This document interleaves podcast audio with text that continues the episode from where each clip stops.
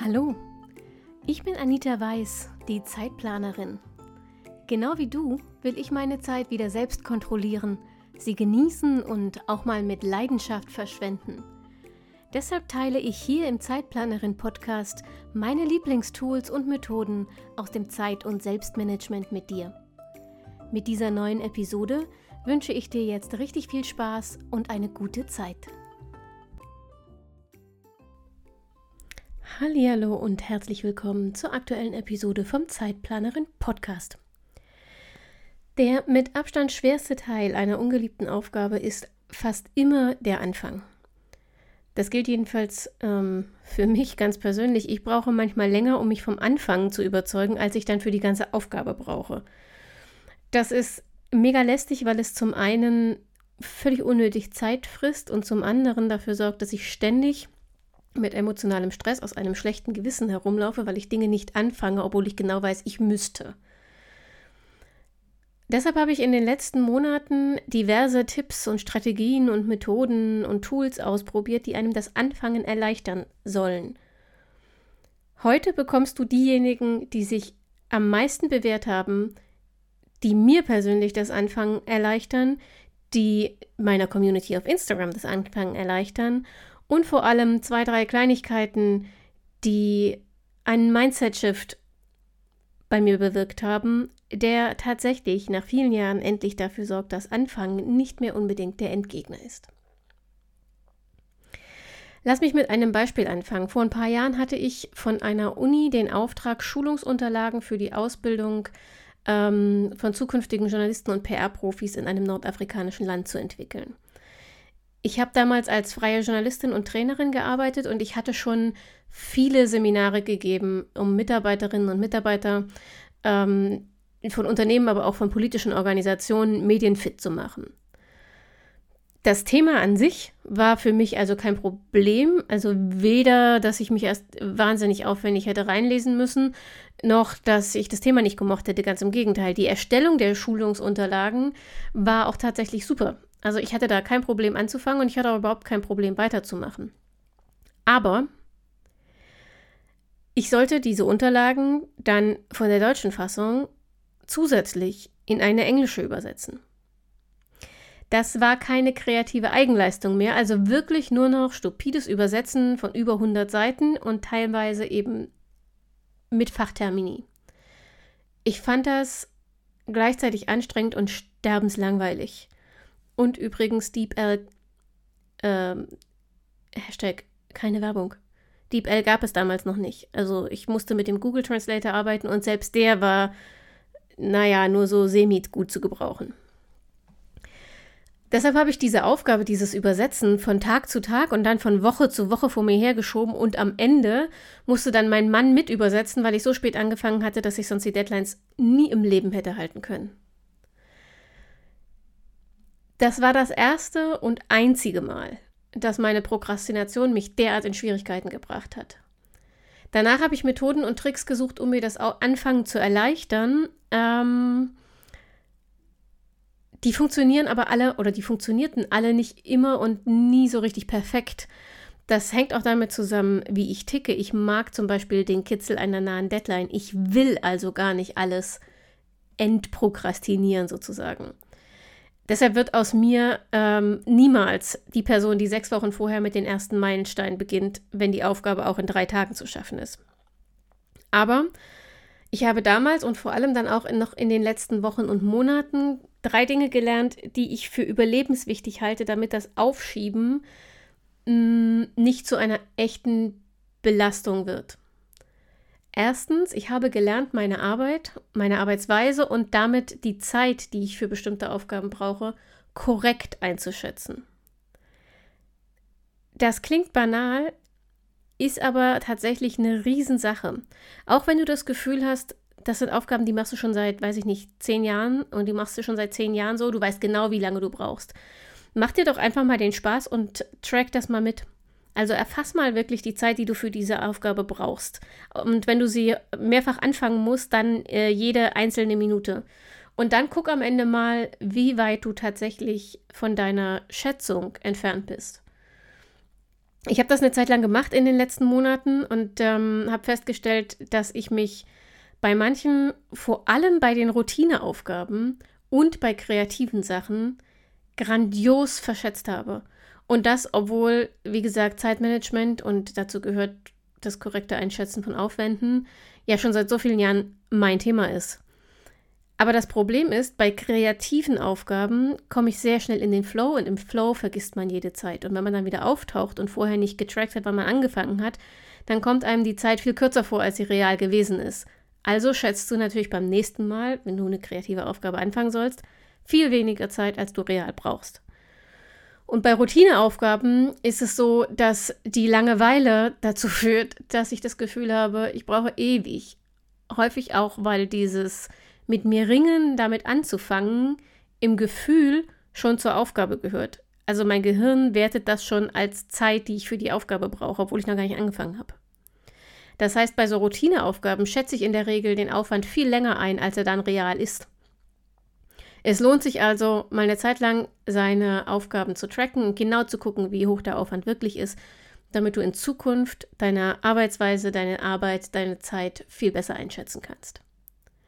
Die zweite Sache, die ich gelernt habe, ich habe gelernt, Puffer zu einem festen Bestandteil meiner Zeit und jeder Projektplanung zu machen, egal worum es geht. Selbst wenn wir nur ähm, in den Urlaub fahren, habe ich immer einen Puffer eingeplant. Also, wann wir losfahren müssen, da plane ich eine Stunde früher die Abfahrt, als sie eigentlich notwendig wäre, weil Stau, Puffer und so weiter. Ähm, wann wir anfangen müssen zu packen, da plane ich in der Regel ein oder zwei Tage Puffer. Natürlich würde es reichen, am Abend vorher zu packen, aber ich fange immer schon zwei oder drei Tage vorher an, weil erst beim Packen auffällt, dass das Teil, das ich mitnehmen will, gerade in der Wäsche oder noch nicht gebügelt ist oder so. Ähm, und natürlich, vor allem in meiner Arbeit, habe ich immer Puffer. Denn du weißt ja nie, ob du nicht vielleicht doch mal länger brauchst, als du geplant hast. Siehe Punkt 1. Oder ob ähm, dir irgendwas dazwischen kommt weil irgendjemand spontan kommt, während du die Aufgabe bearbeitest und irgendwie Hilfe braucht. Oder dein Meeting länger dauert als geplant oder du von einem Termin zum anderen fahren musst und dabei im Stau stehst. Also warum auch immer, aber Puffer einzuplanen ist überlebenswichtig, wenn dein Zeitmanagement aufgehen soll. Und es gibt so eine Pauschalregel, die sagt, verplane nicht mehr als 60 Prozent deines Arbeitstages. Schaffe ich fast nie, finde ich auch sehr großzügig, 40 Prozent Zeit als Puffer zu lassen. Aber 75, 75% Regel ist so meine äh, Pi mal Daumen-Lösung. Also ich verplane nie mehr als drei Viertel meiner Arbeitszeit und der Rest ist Puffer. Und wenn nichts kommt, wofür ich Puffer brauche, also wenn nichts Unvorhergesehenes passiert und alles nur so lange dauert, wie ich geplant habe, dann freue ich mich über mehr Pause. Die dritte Sache, die ich gelernt habe, ich habe gelernt, mich und meine Begeisterungsfähigkeit so weit zu zügeln, dass ich nicht 10%, zehn Projekte gleichzeitig anfange, sondern nur fünf. Nein, ganz im Ernst.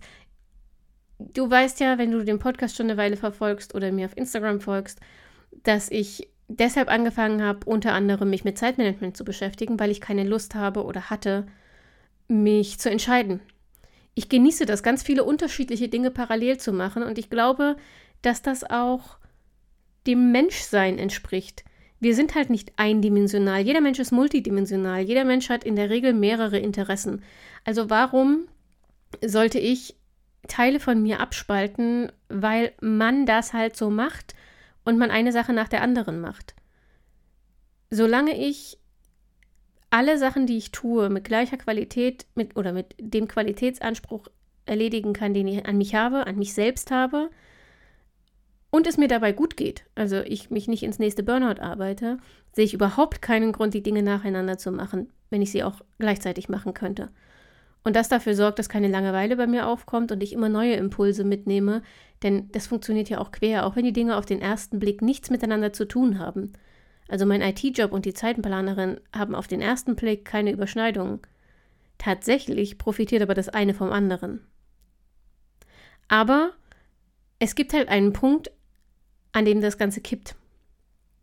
Also an dem ich entweder 24-7 arbeite, an einem von, von irgendeiner Anzahl an Projekten und damit über kurz oder lang wieder meine Gesundheit ruiniere und oder an dem ich nicht mehr die Qualität liefern kann in allen Projekten, die ich gerade äh, abarbeite, die ich gerne liefern möchte. Und das ist der Punkt, an dem ich mich selber zügeln muss und dann muss ich mich hinsetzen und muss alles aufschreiben, was ich gerade mache oder machen will. Ich hatte das letzten Monat, da hatte ich irgendwie so einen, so ähm, kreativen Ideenmarathon. Ich weiß auch nicht, plötzlich kam alles auf einmal und ich hatte so viele so, so viele Projekte, auf die ich Lust hatte. Ich hatte endlich eine Kinderbuch-Idee im Kopf. Ein Kinderbuch will ich schon ganz, ganz lange schreiben.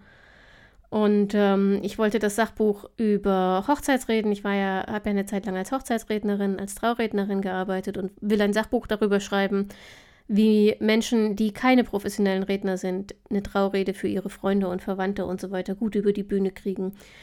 Ich habe das Zeitmanagement-Kartenspiel angefangen zu entwickeln, von dem ich euch auf Instagram schon erzählt habe.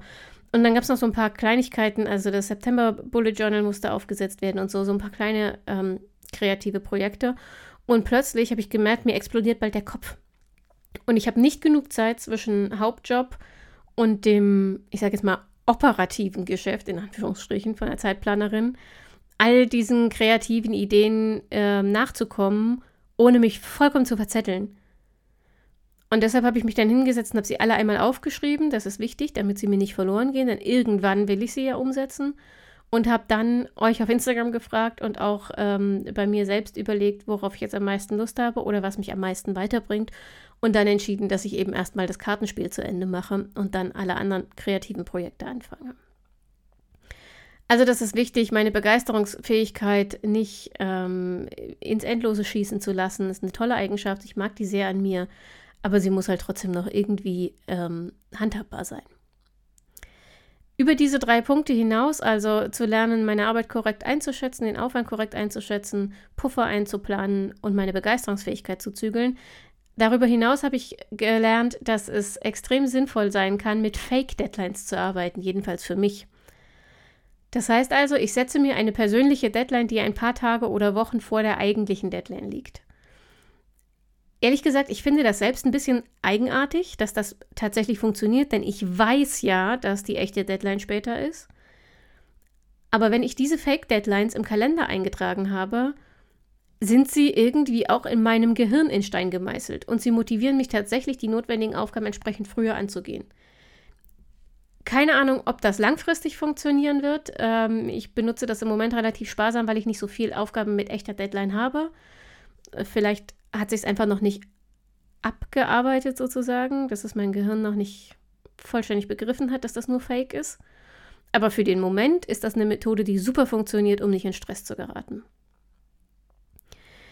Für den Alltag, also so diese Allerweltsaufgaben, für ähm, die du dir nicht extra eine Deadline setzt, hilft aber natürlich auch keine Fake-Deadline.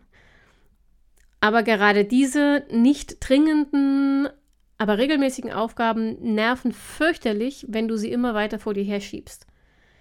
Um hier ins Anfangen zu kommen, kann es helfen, wenn du dir eine Startroutine aufbaust. Also immer dieselben Dinge tust, um Kopf und Hirn zu signalisieren, wir fangen jetzt gleich an zu arbeiten.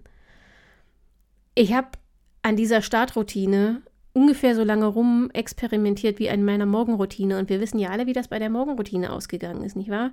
Ich habe irgendwann festgestellt, dass ich mit einer Morgenroutine überhaupt nichts anfangen kann, weil ich eine Abendroutine brauche, damit der nächste Tag stressfrei startet. Morgenroutine heißt bei mir Kaffee und sprich mich nicht an.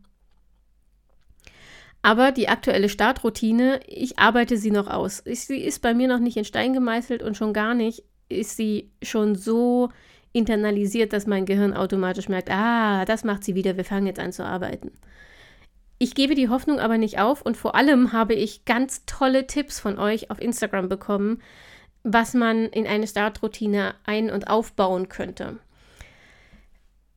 Ich erkläre euch kurz, wie meine aktuelle Startroutine aussieht. Wie gesagt, nicht in Stein gemeißelt, keine Ahnung, ob die in einem Vierteljahr noch so aussieht, aber für den Moment probiere ich das so. Und danach gebe ich euch gerne all die Tipps weiter, die ihr mir auf Instagram geschickt habt und die ich einfach mal zusammengesammelt habe. Also, wie sieht meine Startsroutine aus? Erstens, ich räume meinen Schreibtisch leer. Wenn ich anfange zu arbeiten, sind auf meinem Schreibtisch nur noch der Laptop mit dem Monitor, Kaffee und Wasser oder Tee und alles, was ich für die jeweilige Aufgabe brauche. Und das war's. Selbst meine Deko, also zum Beispiel mein Hochzeitsfoto, Und mein Bullet Journal und Stifte, die ich nicht brauche, räume ich weg. Das liegt dann alles irgendwo um mich rum hinter mir, aber nicht auf meinem Schreibtisch, weil es mich ablenkt. Es ist erstaunlich, dass das funktioniert, denn eigentlich bin ich ja mehr so kreativ chaotisch unterwegs, was die Ordnung angeht. Aber das ist tatsächlich, ist es wie so ein Sehnmoment, ähm, wenn der Schreibtisch leer ist und ich mich nur auf das eine fokussieren kann, was da liegt und mit der Aufgabe zu tun hat. Das ist, glaube ich, auch äh, der Teil einer Startroutine, den ich beibehalten werde, denn das ist wirklich, das hat unglaublich geholfen. Der zweite Teil, ich hole mir was Frisches zu trinken, meistens Kaffee, manchmal Safttee oder eine neue Karaffe Wasser mit Zitronenscheiben, aber einfach so dieses Signal, wir holen uns was Neues zu trinken, ah, okay, wir fangen an zu arbeiten. Und gleichzeitig sorgt es dafür, dass ich, wenn ich an längeren Projekten arbeite, ähm, genug Wasser trinke. Das ist ja auch so ein Problem. Drittens, ich mache mir tatsächlich ein Ambience-Video, eine Playlist mit Konzentrationsmusik, wobei das hat sich schon wieder fast erledigt Binaural Beats oder, ganz wichtig, und das ist das, was ich im Moment am häufigsten benutze, ein Video mit ASMR an. Du kannst das mal googeln oder du guckst in die Podcast-Folge, ich glaube von vor zwei Wochen. Ich verlinke sie dir in den Show Notes. Da habe ich ganz ausführlich über ähm, akustische Helfer zum Anfang und für mehr Konzentration und Fokus gesprochen. Und da kriegt ASMR einen Riesenbeitrag. Das ist tatsächlich, das habe ich erst vor kurzem entdeckt und das ist für mich also ich weiß gar nicht, was ich, ich, ich weiß gar, ich finde gar keine Worte, um zu sagen, wie groß die Veränderung in meinem Anfangsverhalten war, seit ich ASMR äh, entdeckt habe. Das ist für mich einfach die perfekte Lösung, denn ich kann in absoluter Stille nicht arbeiten. Wenn es so, wenn es so ganz, ganz still ist, dann lenke ich mich selber viel zu stark ab. Dann fange ich an zu denken und dann sind die Gedanken so laut und dann äh, habe ich tausend Ideen, die ich erstmal aufschreiben will und komme einfach nicht in den Fokus. Und ASMR ist halt Geräusche, die, auf die ich auch extrem anspreche, also die mir ein extrem gutes, wohliges, kribbelndes Gefühl geben, die aber eben nur Geräusche sind und nichts, was Gehirnkapazität verlangt. Also kein, ähm, ich höre auch nur ASMR ohne, ohne Worte, also ohne, ohne Reden. ASMR ist mein Mittel der Wahl im Moment, um einen akustischen Reiz zu setzen, der meinem Gehirn signalisiert, jetzt geht's los aber es funktioniert tatsächlich auch sehr gut mit Ambience-Videos oder Binaural Beats und sogar mit Konzentrationsmusik, wenn du eher der Musiktyp bist. Dann gibt es einen vierten Punkt. Der ist vor allem äh, der Tatsache geschuldet, dass wir irgendwie nur gefühlte drei Tage Sommer hatten dieses Jahr. Und äh, in allen anderen Jahreszeiten liebe ich Kerzen und vor allem Duftkerzen. Und deshalb ähm, habe ich das einfach in meine Startroutine integriert und zünde mir eine Duftkerze an. Ähm, man muss so ein bisschen austesten, welche funktioniert. Ich habe zum Beispiel ein sehr kleines Arbeitszimmer zu Hause und da sind die allermeisten Duftkerzen viel zu intensiv. Und dann ist es kontraproduktiv. Ich will ja keine Kopfschmerzen davon kriegen.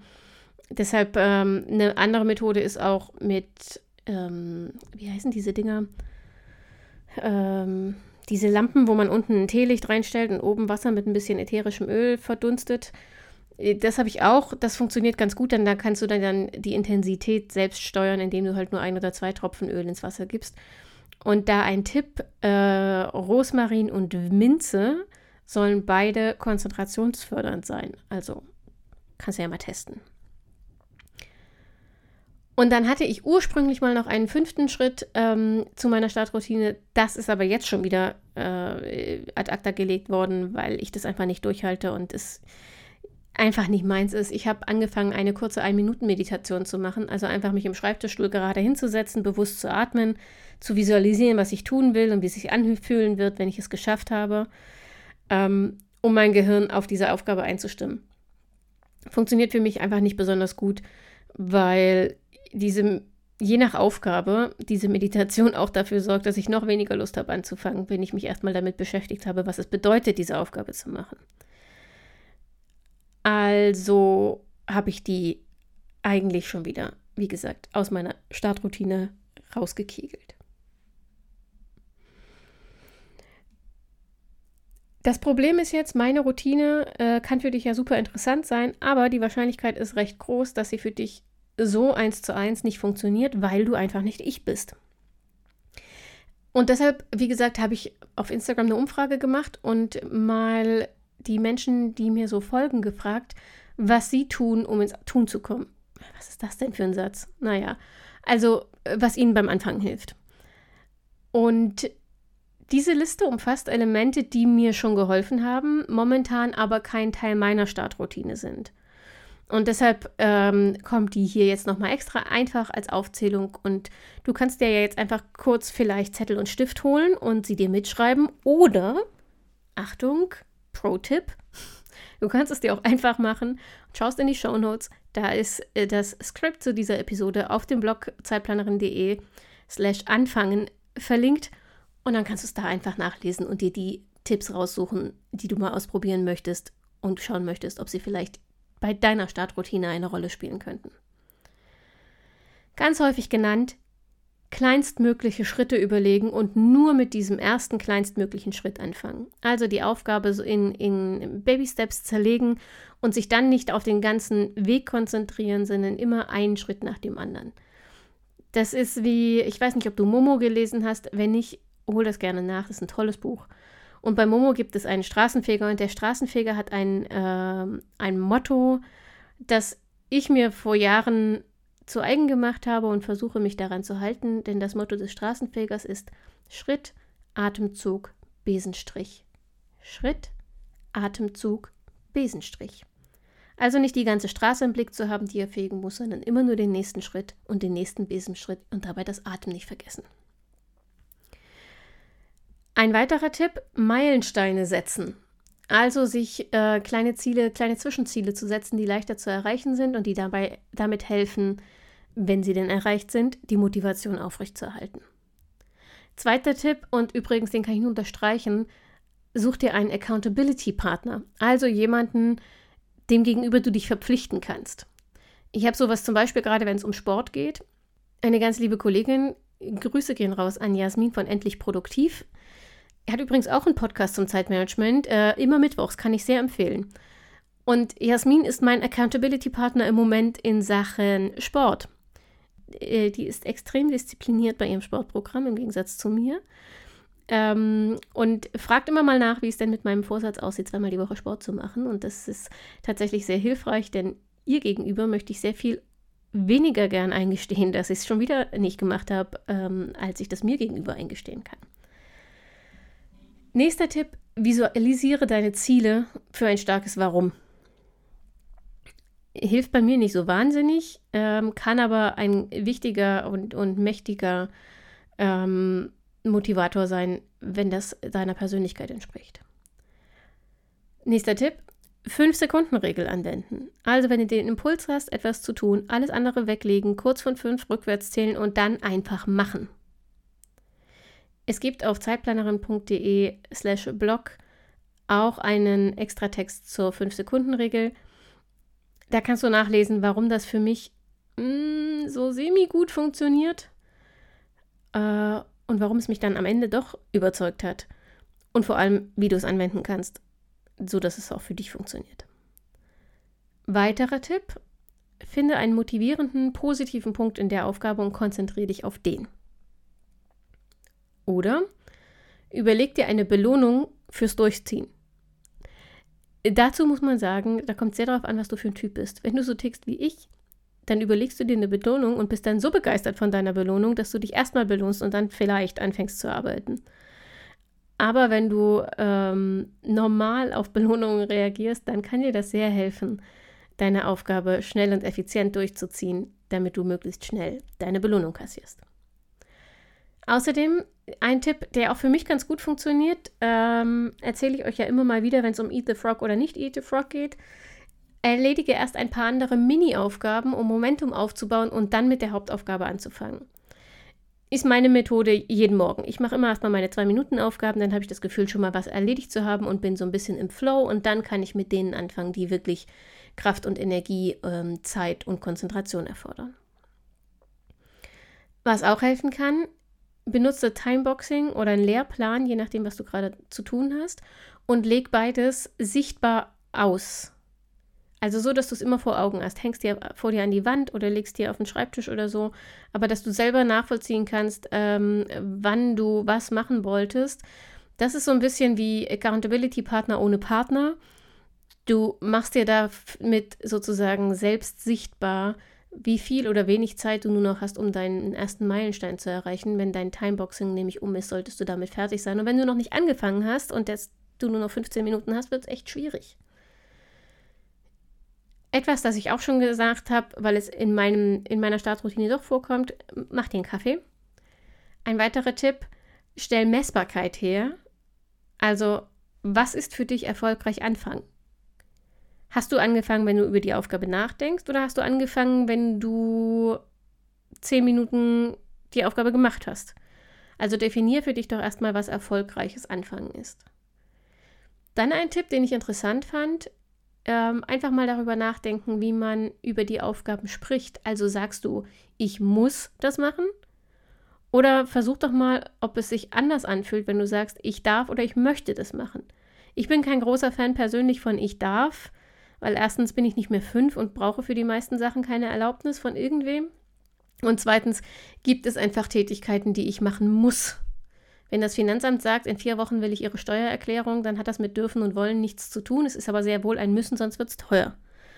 Deshalb ähm, rate ich davon ab, jetzt exzessiv das Müssen aus dem Wortschatz zu streichen. Das finde ich albern. Aber manchmal erwische ich mich zum Beispiel dabei zu sagen, ich muss noch äh, Zeitplanerin-Post machen. Und das ist aber Bullshit. Wer will mich denn dazu zwingen? Und wenn es keinen Post gibt, werdet ihr mich auch nicht steinigen. Eigentlich will ich gerne Zeitplanerin-Posts machen, weil ich es nämlich ziemlich cool finde, mit euch in Austausch zu kommen und so sichtbar und präsent zu sein mit einem meiner Lieblingsthemen. Also ist es blöd, so, so eine Märtyrerhaltung aufzubauen mit, oh, ich muss noch. Sondern ich kann ja dann einfach auch ehrlich zu mir selbst sein und sagen, ich will jetzt aber eigentlich gerne noch an den Schreibtisch und Zeitplanerin-Zeug machen. Eine andere Variante von Accountability-Partnern ist, sich konkret mit jemandem zur Erledigung der, Aufrede, äh, der Aufgabe verabreden.